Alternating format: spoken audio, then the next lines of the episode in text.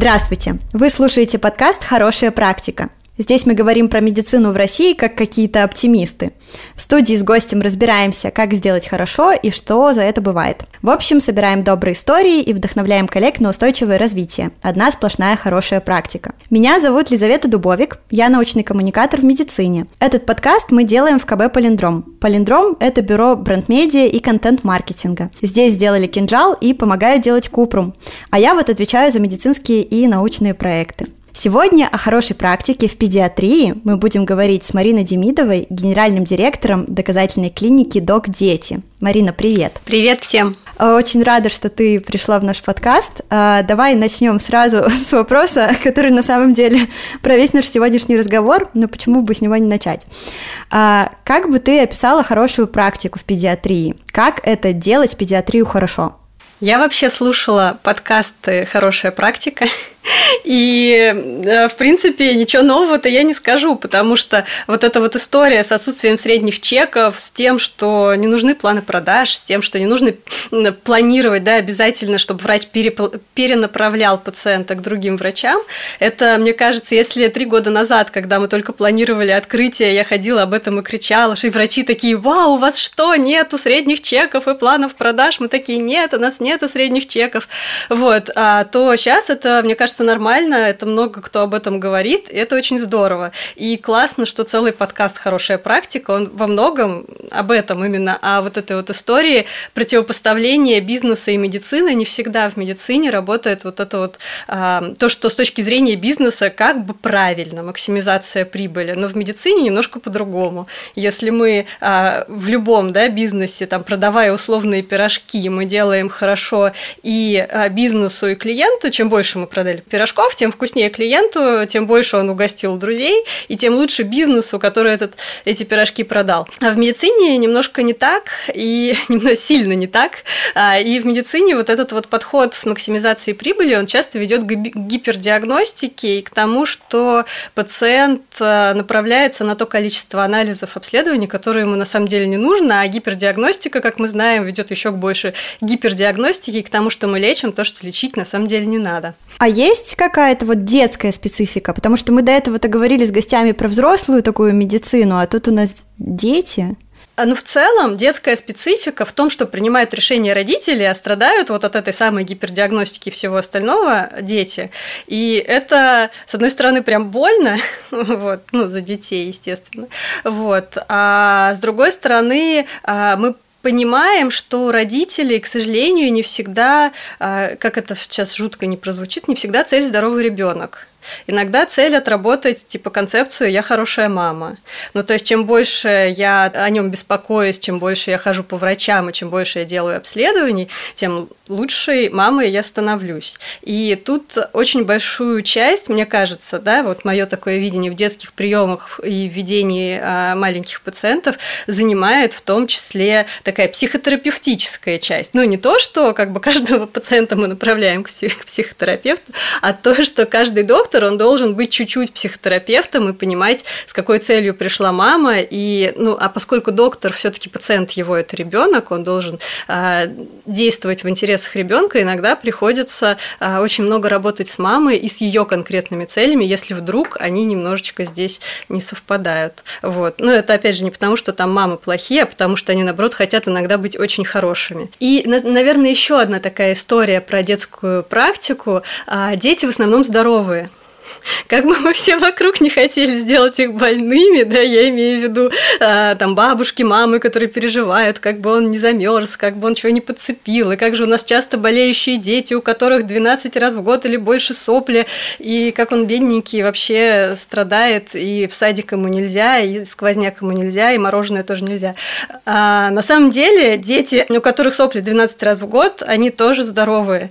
И а, большая часть педиатрической практики – это действительно действительно объяснить маме, что с ребенком все хорошо, и что он не требует какого-то особенного ухода, и что ему можно мороженое, что ему можно гулять в любую погоду, что ему не обязательно там проходить полную вот эту там огромную диспансеризацию.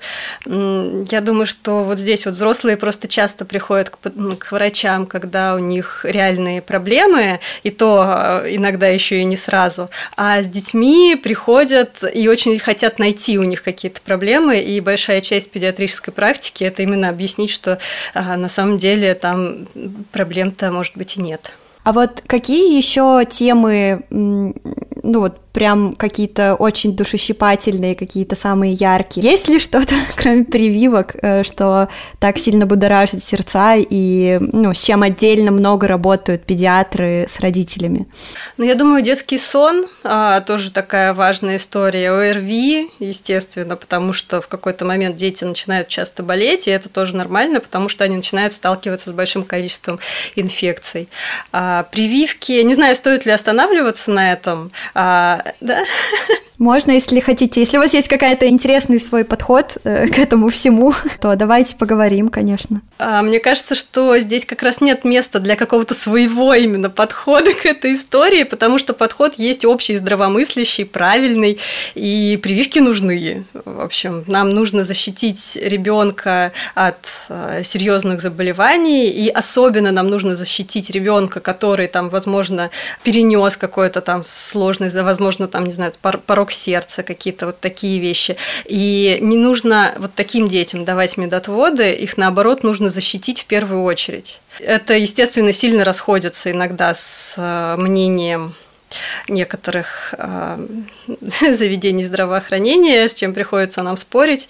Вот. Но, в общем, история такая, что, конечно, да, мы за прививки, и э, в связи с этим в соцсетях часто какие-то разборки происходят. У нас как-то наш аккаунт пытались закрыть вообще за то, что мы запустили марафон прививочный. Ну, то есть на нас жаловались везде. Я прям видела вот эти вот переписки в антипрививочных аккаунтах, где говорили, так, а вы на что жалуетесь? А мы жалуемся на то, что они продают наркотики, а вы на что жалуетесь?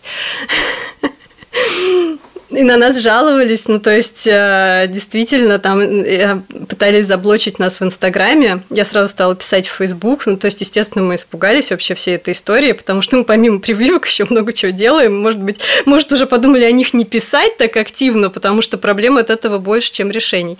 Вот. В итоге все нормально. Фейсбук встал на нашу сторону. О, это здорово, что есть такая возможность э, как-то повлиять, потому что, судя по тому, что происходит сейчас вот не в медицине, а все эти кейсы с мужским государством, которые почему-то закрывают телеграм-каналы, там, а точнее нет, они там нападают на бренды, в общем, это все как-то немного смущает, что власть э, организованной группировки, которая решила, э, что у нее такие взгляды на мир, значит, все вокруг должны э, тоже этому соответствовать, но это не совсем как-то вдохновляет.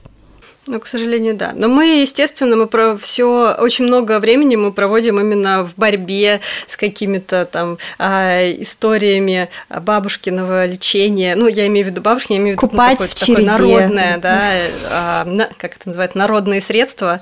А, да, купать в череде, что там, там струя бобра, что-нибудь еще, какой-нибудь барсучий жир. Вот, ну, то есть вот эти вот все истории, естественно, мы постоянно развенчиваем. Но у меня, наверное, я просто создала вокруг себя бабл из адекватной медицины, грамотных, хороших докторов и доказательных пациентов, что тоже очень важно. А, и я с этим не так часто сталкиваюсь, но я думаю, что шаг вправо, шаг влево от хорошей практики, и начинается вот это вот все самое, да, купать в череде, а что это вас, на, на что же обсыпало вашего ребенка, что же вы такое, мамочка, скушали. Вы спрашивали, что такого у нас в практике бывает, то, что за, из ряда вон, ну, вот это вот ограничение кормление бедных мам – это, конечно, страдание. Я помню, когда у меня был старший сын а, в возрасте одного-двух месяцев, естественно, ну, мы столкнулись со всем, с чем сталкиваются молодые родители, и колики, и какие-то проблемы с кожей, которые абсолютно естественные и нормальные, я не ела ничего. И когда я не ела ничего, и ну, на самом деле единственное, наверное, чем я себя радовала, это творог а, со сметаной, с сахаром, и мне сказали, ну еще тебе нельзя молочные продукты. И у меня просто в этот момент потекли слезы, я сказала, что мне тогда есть, потому что ты еще загружена в этой ситуации настолько, что ты не успеваешь себе ничего приготовить. А, и у тебя единственная вот эта возможность быстро что-то съесть, это открыть холодильник, схватить творожок и быстро его съесть. И когда я поняла, что у меня нет еще и творожка, и у меня остается только гречка, потому что ее достаточно быстро готовить, а, и вот эта вот история там с вареной курицей, индейкой, ее ну, у меня просто времени даже не было даже сварить вот это все, потому что я постоянно была с ребенком. А, это жутко для мамы. Наверное, это тоже одна из а, вещей, которая, ну так, отложилась и подтолкнула к тому, что эту историю надо решать. И вот прошло 6 лет, и я открыла клинику «Док Дети». А, ну, это мы здорово перешли. Вообще, давай тогда поговорим про клинику. Я так понимаю, во многом ее открытие вдохновил личный опыт. Но что еще вдохновляло? Как вообще она открылась? Как так получилось? За кем подсматривали? Чего хотели добиться? Да, я сейчас все расскажу. А, ну, естественно, да, личный опыт. А, ну, я, с одной стороны, со стороны предпринимателя, я видела бизнес-возможность, потому что я, как мама, не находила для себя места, где я могу наблюдать своего ребенка.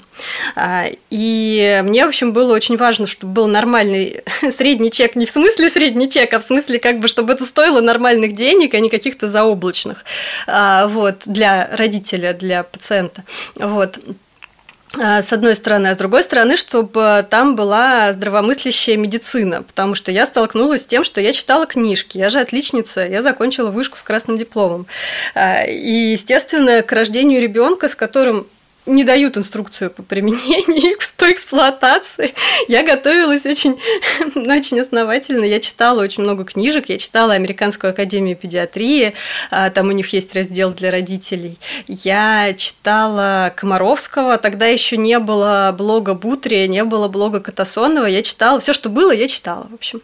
Вот. А, и потом я столкнулась с суровой реальностью, когда даже там, обработка пупка у разных там в роддоме врач говорит по одному обрабатывать пупок, потом приходит на патронаж медсестра говорит по-другому, а потом приходит на патронаж врач говорит по третьему, а у Комаровского написано вообще не обрабатывать.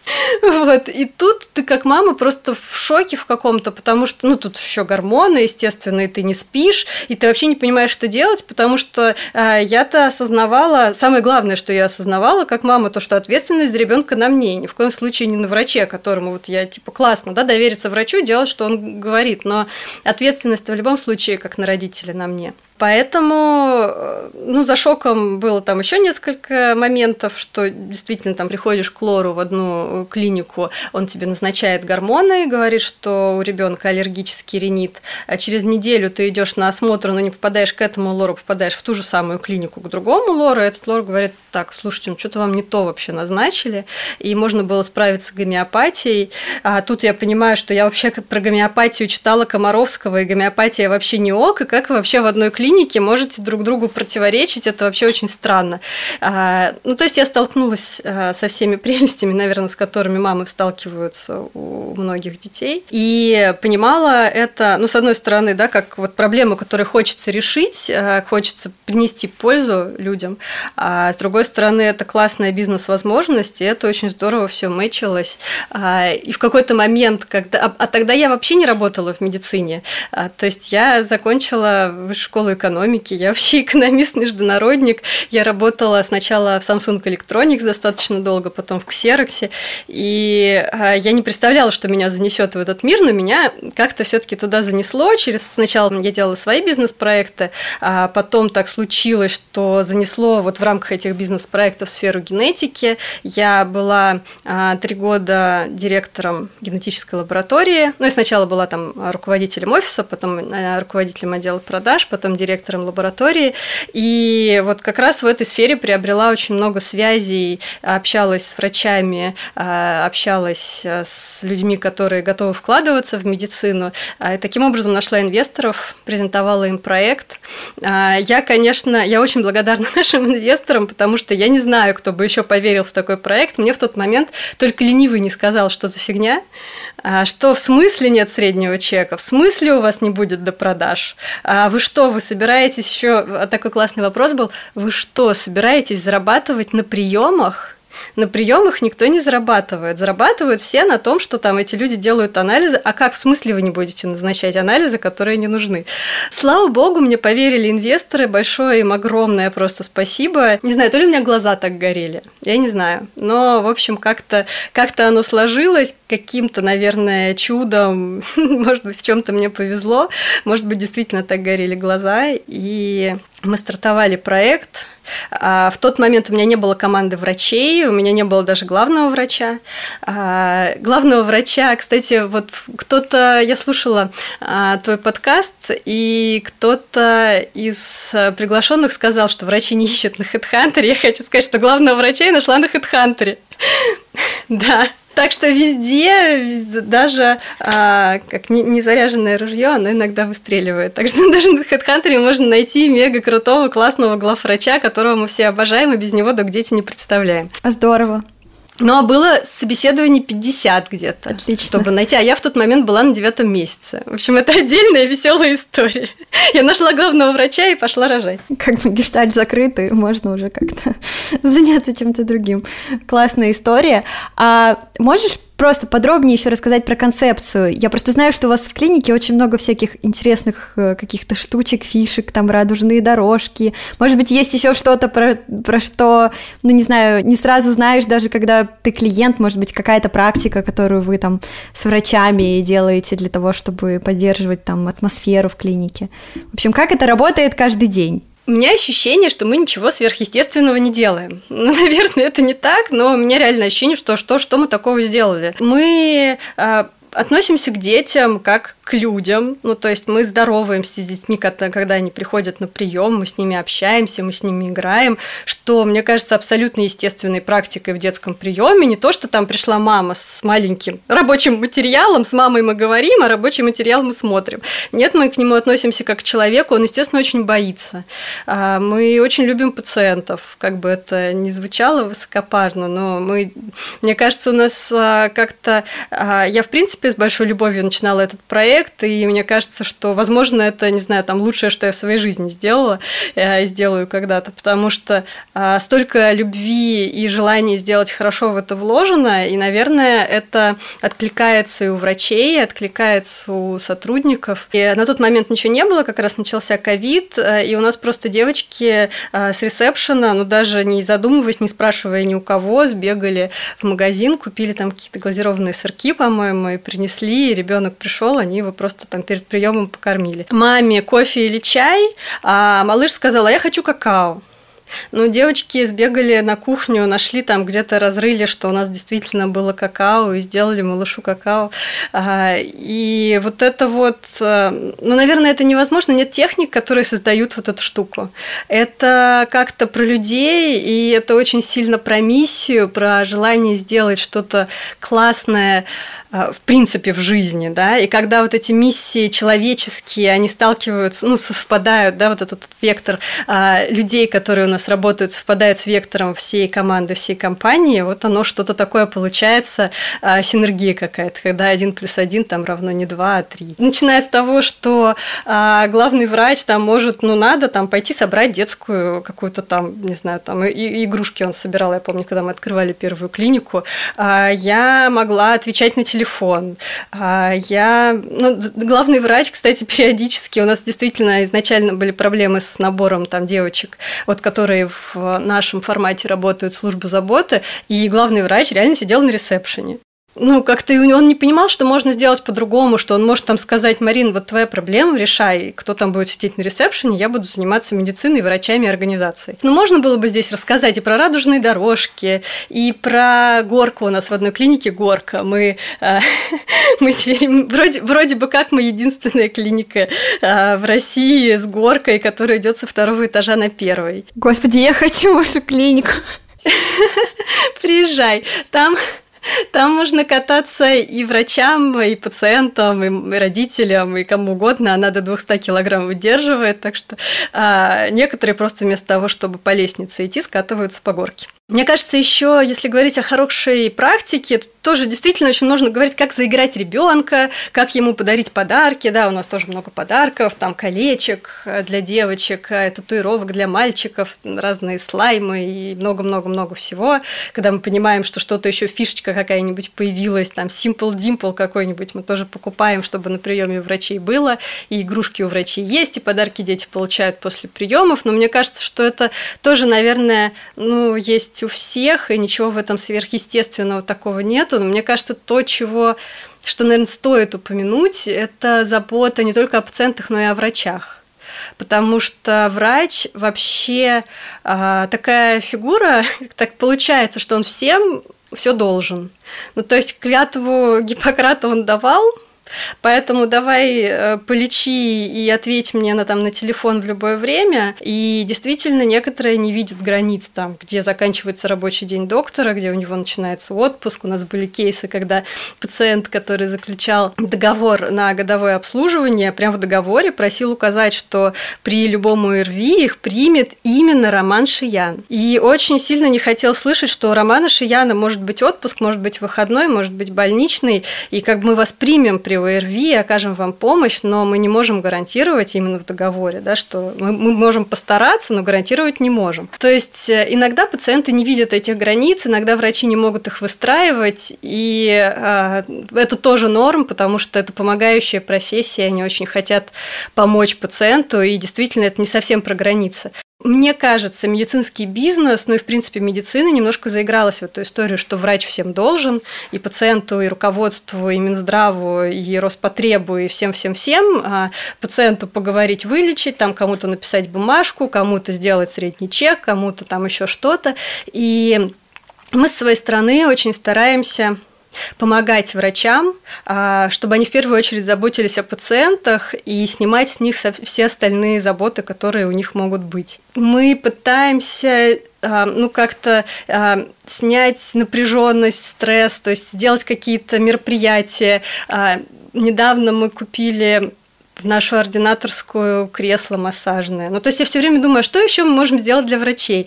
А, кстати, кресло массажное не влезло в ординаторскую другой клинике. То есть в одну влезло, в другую не влезает. И в другой клинике мы стали думать, а что же еще? И, в общем, мы придумали, что для снятия стресса врачам неплохо бы а, купить боксерскую грушу. И вот сейчас мы в процессе установки боксерской груши, потому что реально иногда снять стресс, почему бы и нет, не поиграться в эту историю. Недавно возникла идея в общем чате, что а мы бы, ну там кто-то написал, а мы бы готовили вообще.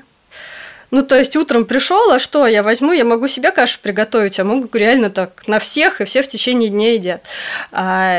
Мы сразу же, я схватилась за эту историю, потому что как только я вижу, что есть что-то, что прям просто сделать, и сразу всем будет хорошо, это прям надо хватать и делать. Мы купили мультиварки. Ну, кстати, мы а, в какую-то клинику купили, а в другую клинику у нас доктор сам принес, так, чтобы быть честной. Он сказал, что у меня дома есть, я не пользуюсь, вот мультиварка это нереальный просто дало, я не знаю, взрыв какой-то а, эмоции, желание общаться, они что-то готовят. А, естественно, врачи хотят показать а, коллегам, как они классно могут что-то приготовить. И они просто реально кто-то приходит за час до приема, готовит какую-нибудь штуку вкусную, и они потом это все выкладывают, и приходят, все кушают, и всем нравится. Это, ну, то есть тоже это не про процессы, не про организацию, это про то, что давайте подумаем друг о друге и сделаем друг другу хорошо. Да, у вас, конечно, чудесная атмосфера. Из последнего, наверное, то, что можно применить реально вот как в других клиниках и подцепить эту идею, я придумала стала делать отчеты ежемесячные для врачей о том, что сделало руководство. И мы начали их где-то с мая.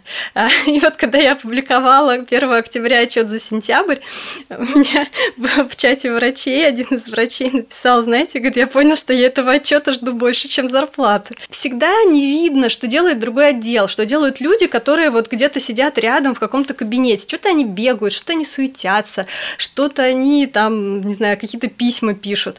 А мы решили просто рассказать. Что мы сделали за месяц? У нас какие-то просто километровые отчеты получаются. На первый отчет у нас была реакция, это в смысле это за месяц, мы думали, это за полгода. И действительно, я даже сама, когда это пишу, я смотрю и думаю, господи, неужели мы это все сделали? Мы правда это сами все сделали?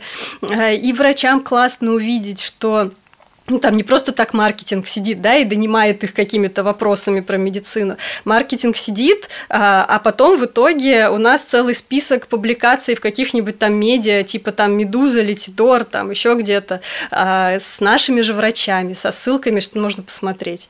А, YouTube-каналов, в которых там где-то наши врачи снялись.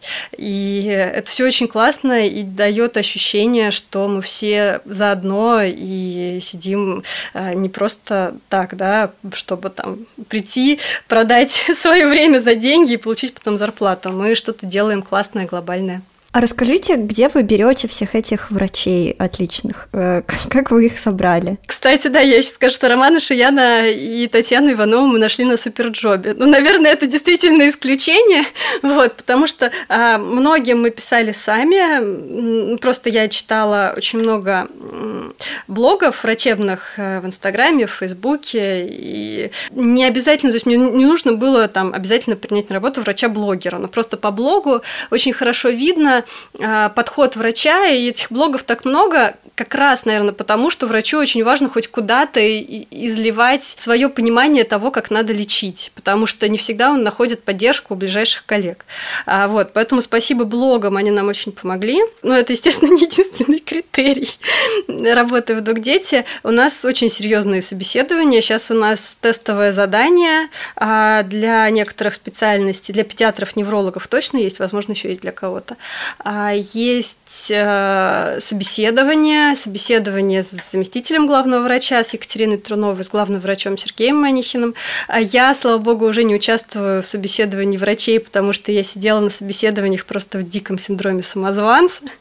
Ну, потому что я же не врач, я тут это умные вопросы задаю. Я-то задаю вопрос, что я у Комаровского прочитала.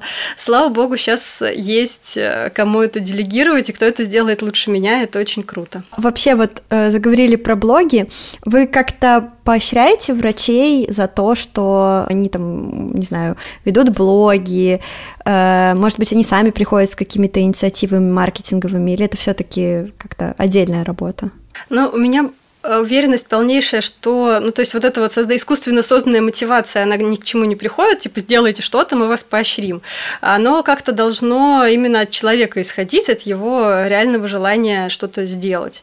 А, у нас есть врачи, которые говорят, не-не-не, вот маркетинг, вообще там блоги, вот это все, это вообще не про нас, можно мы будем просто работать, э, сами нам приведите поток пациентов, а, пожалуйста, вот мы не хотим в этом участвовать, это тоже ок, это принятие человека человека таким, какой он есть. Мне самое главное, чтобы он был классным врачом и классно проводил прием, и пациент выходил а, с этого приема с ответами на свои вопросы, чтобы у него проблем становилось после приема меньше, чем было до приема. А, у нас очень активные врачи, и большинство, конечно, хотят участвовать а, в разных наших инициативах. Мы придумываем что-то сами, что-то придумывают врачи. Это как-то оно все само закручивается. Это всем интересно, здорово, весело. Врачи, естественно, понимают, что чем больше они участвуют в маркетинге, тем больше у них пациентов, тем быстрее мы им повысим стоимость приема. У нас, кстати, к стоимости приема такое отношение, что мы э, ни в коем случае там не говорим, что, знаете, вот этот врач популярный, у него там, не знаю, 100 тысяч подписчиков в блоге, либо он у нас кандидат наук, поэтому у него выше будет стоимость приема. Мы абсолютно ориентируемся на соотношение спроса и предложения, и когда мы понимаем, что к врачу на месяц вперед записаться нельзя, что очень плохо, потому что пациентам, которым нужно прямо сейчас, они не запишутся. А мы понимаем, что в этот момент нужно повышать цену и объяснять пациентам, а, что, в принципе, вы можете записаться к любому врачу, вы получите такой же компетентный ответ на свои вопросы, но к этому врачу действительно ну, такой поток пациентов, которые хотят именно к этому, а, поэтому этот врач, стоит прием этого врача стоит дороже. И врач, естественно, зарабатывает больше. А, поэтому ну, это какая-то вот такая мотивация, она не созданная нами лично, она какая-то естественная, созданная рынком. И все сами могут выбирать, кто-то может выбрать ни в чем не участвовать, ничего не делать и а, просто, просто работать доктором, кто-то может, кто-то получает энергию, радость от того, что он участвует в маркетинговых активностях, и это тоже классно. Здорово. А вот э, мы уже немного поговорили о родителях, э, о детях. Все-таки вот у хорошей педиатрической клиники у нее целевая аудитория скорее дети или скорее родители, или приходится как-то играть сразу на два фронта? А, тут исследование есть. А, не помню, правда, что за исследование, но я точно запомнила результат, что 90% решений в медицине принимают женщины. А, так что я бы даже сказала, что если говорить о целевой аудитории каких-то наших маркетинговых активностей, то есть, э, ну, понятно, что я сейчас очень много рассказываю с эмоциональной точки зрения, но это все, естественно, вкладывается в какие-то процессы, это все прописано в управленческой отчетности, есть маркетинговые инструменты, мы следим за эффективностью, ну, то есть мы не просто там, да, как бы мы пришли, хотим делать добро и хотим делать классно. Естественно, мы считаем это все, и все, что, а, учитывая, что мы бизнес, и мы должны инвесторам отчитываться а, и показывать результаты, естественно, все, что мы делаем, оно должно быть рентабельно. Естественно, мы ориентируемся, да, понимаем, что у нас принимают решение мамы наши маркетинговые активности, то, что мы делаем в сети, в соцсетях, а, то, что мы а, делаем в интернет-рекламе, даже не в интернет-рекламе, то есть в, а, в офлайне, мы понимаем, что решение примет, скорее всего, мама на 90%. Вот. И, понятно, мы коммуницируем вот с этой аудиторией, и это как-то логично и естественно. Но когда мы говорим уже о приеме, то там очень многое зависит от ребенка, потому что с ребенком нужно наладить контакт, ему должно быть тоже хорошо. Врач, который найдет подход к ребенку и к которому маме будет в связи с этим ребенку приятнее ходить, а, я думаю, что всегда лучше, чем врач, который там подхода не найдет. Лицо, принимающее решение во многом ребенок, именно вот в отношении комфорта пребывания. А вы работаете как-то с более, скажем так, сложными э, детьми в том смысле, что, например, вот есть дети с расстройством аутистического спектра, и кажется, для них нужны особенные условия, особенно в клинике, потому что это всегда стрессовая ситуация для ребенка. Вы как-то работаете или все-таки вот пока этим не занимались? У нас вообще очень много сложных детей, и э, большинство врачей умеет с ними работать. А мы вообще очень много внимания уделяем обучению. Сейчас у нас а, идет, сейчас уже второй даже поток курса Елисея Осина. А, я, я думаю, что да, его можно не представлять, детского психиатра Елисея Осина. И очень многие врачи, наши и внешние, то есть это курс не только для наших врачей, он и для внешних специалистов тоже, проходят этот курс именно по взаимодействию взаимодействию, по общению, как наладить контакт с такими детьми. А, поэтому, да, мы просто понимаем, что у нас в среднем больше больных детей, чем в любых других клиниках, потому что нам доверяют. Ну, это большая ответственность. Мы умудрились каким-то образом так себя презентовать, что нам доверяют, и к нам идут э, те пациенты, которые не нашли решение своего вопроса где-то в других клиниках. И некоторые доктора, которые выходят к нам из других клиник, клиник делятся там через месяц-два от начала приема, а что в среднем гораздо больше стало приходить больных детей на прием, чем было в другой клинике, потому что по большей части все-таки дети здоровые. И здоровым мы честно говорим, что они здоровые, и приходите через год на плановые осмотры и прививки. Вот, поэтому у нас так получается, что поток больных детей больше, и да, мы стараемся адаптироваться к этому потоку. Я так понимаю, к вам еще, наверное, за справками много ходят. Вот есть же еще эта тема с тем, что есть государство, у которого свои какие-то взгляды на правила содержания ребенка, потому что я не могу это иначе назвать, потому что у этого нет особого смысла очень часто.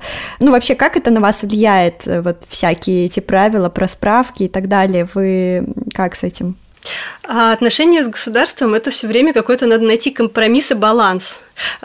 Потому что иногда, ну, ты правильно сказала про справки, потому что тут требования, они не совсем, а, как бы так вежливо сказать, иногда не совсем разумны. А, особенно, когда там ребенок, ну, я не знаю, там два дня пропустил детский сад, а на третий день ему надо прийти со справкой, что он здоров. И для этого ему надо сходить в поликлинику, где он может встретиться с кем-то нездоровым и прийти оттуда на самом деле нездоровым. И то, что он здоров в момент приема врача, это вообще не значит, что он здоров на следующий день, когда он придет в садик. А с коронавирусом вообще эта история еще сильнее обострилась, э, и тут уже не знаешь, плакать или смеяться вообще по этому поводу. А помимо этого, естественно, очень много там требований справок, э, которые там раз в год проходить вот эти диспансеризации. И это это, это вообще не единственное, что есть в отношениях требований государства. Мы, мы всегда стараемся найти компромисс, какой-то баланс. Ну, например, те же самые, да, то, что между прививками обязательно выдерживать один месяц. Тут я, наверное, не совсем компетентно отвечать на вопрос, потому что главный врач лучше знает, как это организовать, так, чтобы со стороны государства к нам не было вопросов по этому поводу, но, в общем, это можно сделать легально и хорошо. С диспансеризациями не совсем это можно сделать легально. Я знаю, что есть клиники, которые а, действительно, у них там диспансеризация – это прием педиатра и офтальмолога, а за всех остальных подписывается педиатр. Мы очень долго взвешивали риски и понимаем сейчас, что ну, это действительно очень рисковая история. Хотя на самом деле ребенку, в общем-то, и нужен а, педиатр и офтальмолог, и вообще успокоиться, и прививки, и все, и больше ему ничего не нужно если у него все хорошо, и если педиатр его никому не направляет. А, не каждому пациенту это можно объяснить, и не каждая мама поймет, что если вдруг через три года, например, у ребенка обнаружится ну, что-нибудь страшное, не знаю, какая-нибудь там опухоль в мозгу или еще что-нибудь, что не виновата ли а, в этом клиника, которая ее отговорила там в один месяц делать НСГ. А учитывая, что ну, такое противостояние все-таки государственной и частной медицины, я думаю, что в ряде э, государственных больниц могут еще и указать на то, что ах, ну вы же вы уже в месяц НСГ не сделали, что же вы хотите? Вам бы там могли бы это определить. Вот. Поэтому Тут э, мы, наверное, я себя успокоила той историей, что лучше пусть ребенок пройдет эту диспансеризацию а, среди врачей, которые не будут его убеждать, что он болен, и ему нужно, не знаю, там, 4 курса массажа обязательно прямо сейчас, иначе у него такой гипертонус, что просто жить с этим невозможно. Вот, с адекватными врачами, которые, с грамотными, которые ему скорее расскажут, что все хорошо, и маме скажут, что все хорошо, и будут э, как-то придерживаться одного курса, а не как вот я вам рассказывала, когда один лор говорит гормоны, а другой говорит гомеопатия работе. Поэтому мы максимально стараемся все-таки объяснить пациенту и избежать гипердиагностики лишних приемов, а, но мы просто понимаем, что где-то мы можем а, серьезно сами пострадать, поэтому ну, тоже стараемся какой-то баланс соблюсти. Ну, желаю вам э, дальнейших поисков этого баланса, чтобы все было в порядке, потому что, да, инициатива отличная. Э, как-то с этим пытаться что-то решить в пользу, в конце концов, ребенка и родителей. У меня есть еще парочка таких более личных вопросов. Э, наконец-то настал этот момент, когда в моем подкасте человек не врач, и я тоже не врач, и я хочу немножко об этом поговорить, о работе в медицине, когда ты не врач. У меня специфика работы такая, что я часто работаю с текстами, и у меня бывали ситуации, когда мы, например, пишем какой-то текст, этот текст попадает к врачу, и он начинает э, править э, в неправильное. И, значит, мы спрашиваем, может быть, есть, ну вот мы с редакторами спрашиваем, может быть, есть какие-то исследования, на которые вы опираетесь. А, и нам говорят, опыт подсказывает, а, и мы говорим, ну вот, смотрите, у нас есть гайдлайн, а, ВОЗ вот написал, и нам говорят, «Э, девочка, вы вообще врач? И на этом заканчивается любой диалог. Когда-то я думала, что, возможно, если я получу диплом врача, я смогу сказать в этой ситуации «да». Но мне сказали, что следующим вопросом будет «а сколько лет практикуете?» И, скорее всего, я снова проиграю. Поэтому я э, отказалась от этой идеи. А, ну, на самом деле вопрос даже не в этом, а в том, что ты уже сказала, в синдроме самозванца, потому что иногда, когда занимаешься какой-то такой работой, кажется, как будто бы ты лишний немножко или, ну, как будто бы, не знаю, иногда кажется, не страдал, там, не знаю, в медуниверситете не поймешь. Иногда кажется, не ведешь прием и не поймешь. Или там не знаешь, как устроена вся эта система с бумажками и не поймешь. Но все равно как-то приходится, и вроде бы получается, и получается свою работу делать хорошо, чтобы помогать э, врачам. Вот, э, и я хотела просто с тобой обсудить, как у тебя с этим вообще дела обстоят, каково это быть директором клиники, не являясь э, врачом, потому что есть какая-то кастовость в этом. У нас почему-то именно врачи организуют клиники, хотя, ну, с чего бы вдруг? Ну, не обязательно же быть врачом для того, чтобы делать бизнес можно понимать в том, как устроен медицинский бизнес без э, того, чтобы закончить медицинский вуз там с дипломом врача. Но это все равно как будто бы какая-то практика в России. Так вот, как тебе во всем этом мире без э, врачебного диплома? А, я очень-очень тебя понимаю. А, я, в принципе, да, такой человек, который, когда видит страх, он идет в сторону страха. Ну, очень упрямый, очень сильно упрямый я человек, поэтому а, мне хватило сумасбродство взять и начинать открывать клинику, когда, по сути, а, ну, то есть а, такого человека, у меня были партнеры, которые понимали, как организовать процессы в клинике, ну, то есть пройти лицензирование, правильно построить кабинет, закупить оборудование, но у меня не было человека, и, кстати, до сих пор, на самом деле, у нас нету какого-то ну, такого большого меддиректора, который, там, ну, не знаю, как Алексей Парамонов, например, как Никита Жуков, а, которые понимают э, про медицину больше всех. Вот, вот у нас как-то оно коллегиально реально происходит до сих пор. И, в общем, да, не имея а, такого классного врача за спиной, который знает, как лечить, я вообще решилась на такую безумную авантюру. Да, это очень большой синдром самозванца в итоге вызывает прям, прям очень. Но я с ним живу долго, давно, мне все время, у меня синдром отличницы, мне все время кажется, что я где-то не дорабатываю, что я могла бы лучше, могла бы больше, могла бы еще прочитать, а вот могла бы еще лучше подготовиться. Вот, поэтому, в принципе, наверное, мне с этим жить, и это, это наверное, к психотерапевту. Вот. А мешает ли? Мне кажется, нет. Мне кажется, даже помогает. А, и для меня врачи это в любом случае правильно ты сказала, ну да, мы не прошли с тобой вот этого там всех ужасов э, образования в медицине в России, ну потому что это реально ужасы, ну то есть ну, не каждому а, норм вот это вот пройти там, не знаю, там, порезать мышку. Там. Да. Мышка это лайт. Я бы еще преодолела этот уровень, но дальше. А, я бы нет, кстати. Я уже понимаю, что я как бы тот человек, который даже там комара иногда так это, иди, иди, я не хочу тебя убивать. Вот. Сделать кому-то больно мне прям очень сложно, а тут порезать мышку, ну и это, я говорю, это вот слайтовые, просто больше никаких, э, мы же про хорошую практику, про плохую не хочу. Вот. Но то, что я слышала, это действительно сложно, и не прожив этого, там как-то... Мне, на самом деле, все равно не могу себя поставить на один уровень с врачами, потому что они для меня вот какие-то вот эти вот люди, которые там, если что, могут там тебя разрезать и вырезать у тебя аппендицит, думаешь, господи, это же что-то вообще небожители.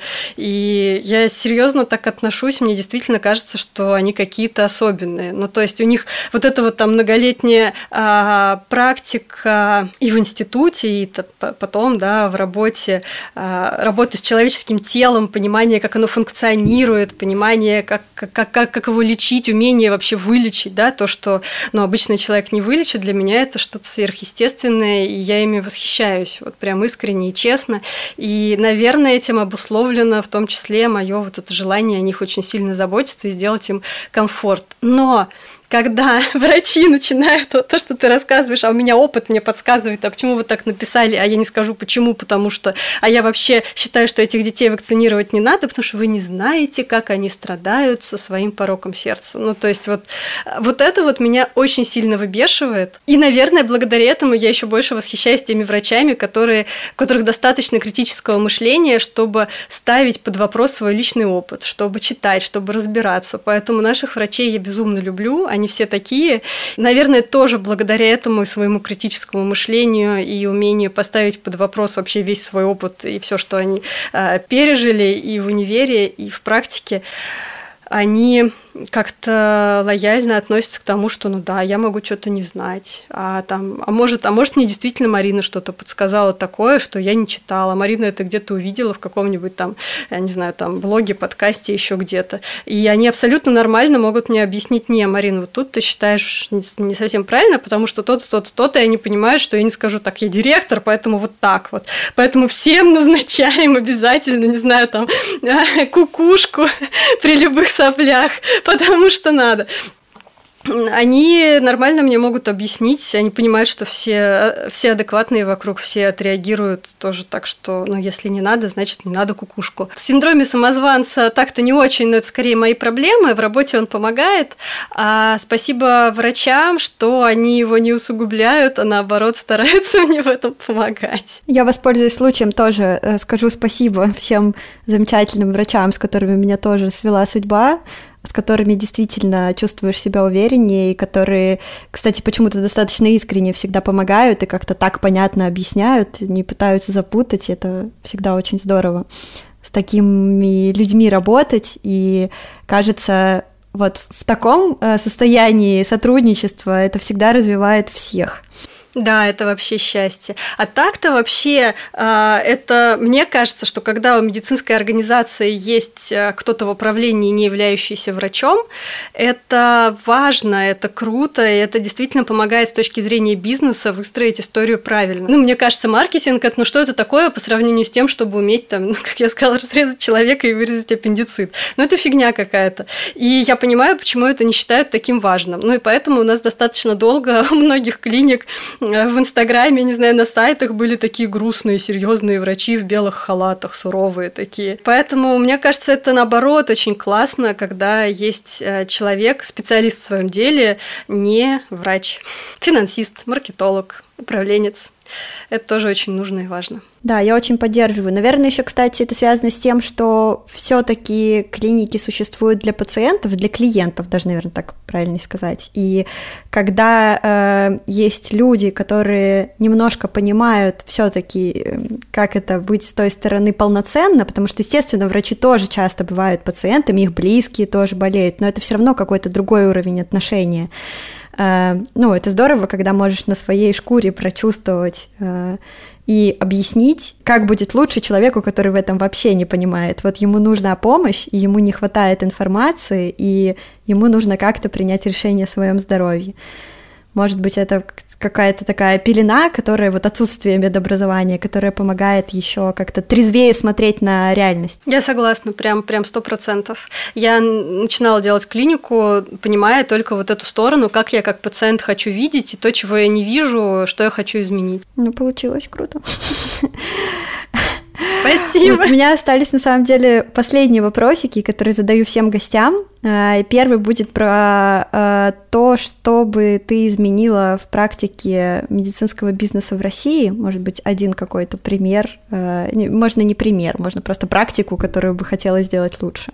Я думаю, что я не буду прям оригинальной, но это вся вот та же самая история с тем, что а, медицину и бизнес а, нельзя как-то так скрещивать, а, как это делается сейчас во многих таких клиниках а, частных. А, то есть все-таки в первую очередь нужно думать о благе пациента. Наш пример, да, тоже показывает, что это не страшно. На это тяжело решиться, может быть, некоторым медицинским бизнесом, но это не страшно. У нас очень низкий средний чек. Ну, так вот по сравнению. У нас стоимость приема от 3,5-4 тысяч рублей. Средний чек у нас, не считая операций таких сложных, там, каких-то там стоматологических лечений и контрактов, это понятно, там выше, но если просто по приему, у нас средний чек 4,5-4 700 где-то. То есть э, э, так-то вообще жутко звучит, когда стоимость приема там 4 тысячи, а средний чек 4,5-4 700, и кажется, что а как же вы вообще концы с концами сводите? Мы замечательно сводим концы с концами. У нас на шестой месяц первая клиника вышла на точку безубыточности. Сейчас уже э, у нас этот проект окупился и приносит дивиденды инвесторам. А, собственно, вторая клиника и третья у нас обе, каждая там на четвертой четвертый месяц э, вышли на точку безубыточности, чего мы вообще от клиники тысячи метров а, с операционной стационаром не ожидали, но вот это случилось. А, при том, что у нас реально средний чек практически не отличается от стоимости приема. Большинство пациентов решает свой вопрос, просто придя на прием к врачу. Так что мне бы очень хотелось, чтобы многие это услышали, увидели и поверили, что можно работать, ставя во главу угла интересы пациента и думая в первую очередь о нем. А что насчет какой-нибудь хорошей практики? Э, вот еще такой у меня вопросик всегда есть. Э, можешь привести пример какой-то своей любимой хорошей практики? Ну, это может быть что-то из вашей практики, может быть какая-то хорошая практика еще из России. Ну, это мой, мой любимый вариант. Но может нет, может быть что-то иностранное, что очень вдохновляет и на что хочется ориентироваться. Я хочу назвать один проект классный. А, про себя я и так сегодня очень много говорю. я хочу не про себя рассказать, а я хочу рассказать про сервис Докма. Вот мне, кстати, даже интересно, ты знаешь, что такое Докма? Нет, вообще не слышала. Вот, значит, не зря я об этом сегодня рассказываю. А, это агрегатор а, доказательных врачей. Почему он называется догма? Потому что создали это доказательные мамы. И вообще это изначально а, был блог а, под названием «Доказательные мамы». Вела его девушка замечательная, классная Джамиля из Волгограда. Мы с ней познакомились еще вот когда только-только мы открыли клинику. И как-то, ну, в общем, в Инстаграме просто все списываются, общаются. И мы с ней прямой эфир когда-то давно проводили. А, и что-то по блогам обсуждали. Ну, то есть, в принципе, так параллельно двигались. Просто так получается, что пациенты, когда пациенты понимают, какая медицина им нужна, они тоже начинают как-то сбиваться в тусовочки. И это была одна такая тусовочка доказательных пациентов, которые пытались во всех регионах России найти себе хороших врачей. Не везде у них это получалось, и они прям выискивали. И это иногда, кстати, подталкивает медицину к тому, что вот он спрос, и вот чего хотят люди. И потом у них из этого блога, причем они это сделали вообще абсолютно там за свои деньги и самостоятельно, вырос портал Докма, в котором есть агрегатор доказательных врачей во всех регионах, там уже больше тысячи врачей. И сейчас, а, когда спрашивают кто-то, я даже вижу, что врачи уже это признают, врачи, переписываясь у себя в чате, их спрашивают, а есть а, классный педиатр, не знаю, где-нибудь там в Воронеже? Если никто не отвечает, говорят, а посмотри на докме, там точно их проверяют. И это чем отличается агрегатор от продукторов, от там, Сберздоровья и еще там каких-то других проектов? Тем, что это даже не столько агрегатор, сколько платформа. Они проверяют изначально врача, который приходит к ним э, и которого они размещают, которого они предлагают пациентам. Они пока а, за вообще там за запись, еще за что-то, насколько я знаю, это вообще никак не монетизировано, это просто вот польза для пациентов. У них есть э, телеконсультации, э, телемедицинские консультации с врачами, но там не все вроде как из агрегатора, есть там часть, которые ведут телемедицинские консультации. И я знаю, недавно как раз встречались с Джамилей, она рассказывала, что они хотят делать образовательный проект, потому что действительно у них получается конверсия 50 на 50. Из врачей, которые хотят добавиться, и в тех, которые они берут. 50% а они берут и понимают, что остальные 50 хотят доучиться. И те даже, которых они берут. У нас, например, конверсия 5% а, в... из тех, кто приходит, тех, кто выходит потом на работу после наших э, жестоких собеседований.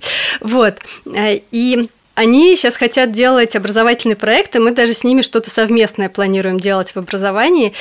И, честно говоря, я, во-первых, э, восхищена тем, насколько оно само прорастает со стороны пациентов. Ну, то есть Джамиля и у нее партнер Андрей, они это сделали сами самостоятельно и э, без чьей-либо помощи, но при этом врачи когда они понимают, что делают люди, они начинают тоже как-то искренне помогать. Например, я знаю, сейчас врачи им помогают отбирать э, коллег на этот портал, помогают проводить собеседования. Это очень круто. И мне кажется, что вот за такими порталами будущее. Не то, что, ну, то есть, типа, там просто мы вас добавим, к вам будут записываться, мы будем какую-то комиссию с этой записи брать. А это не про пользу, это скорее про деньги. А вот когда про пользу и когда прорастает само, в этом, в общем, будущее. Это хорошая практика. Да, полностью согласна. Я обязательно найду э, этих ребят и добавлю в описании подкаста ссылку, чтобы все, кто нас слушает, тоже понаблюдали за этой хорошей практикой. Спасибо большое. А, и у меня есть последний вопрос, мое внутреннее исследование, по крайней мере, в этом сезоне. Я у всех спрашиваю, а, как они думают, а, и, в общем, как ты думаешь, нужны ли этому миру бахилы?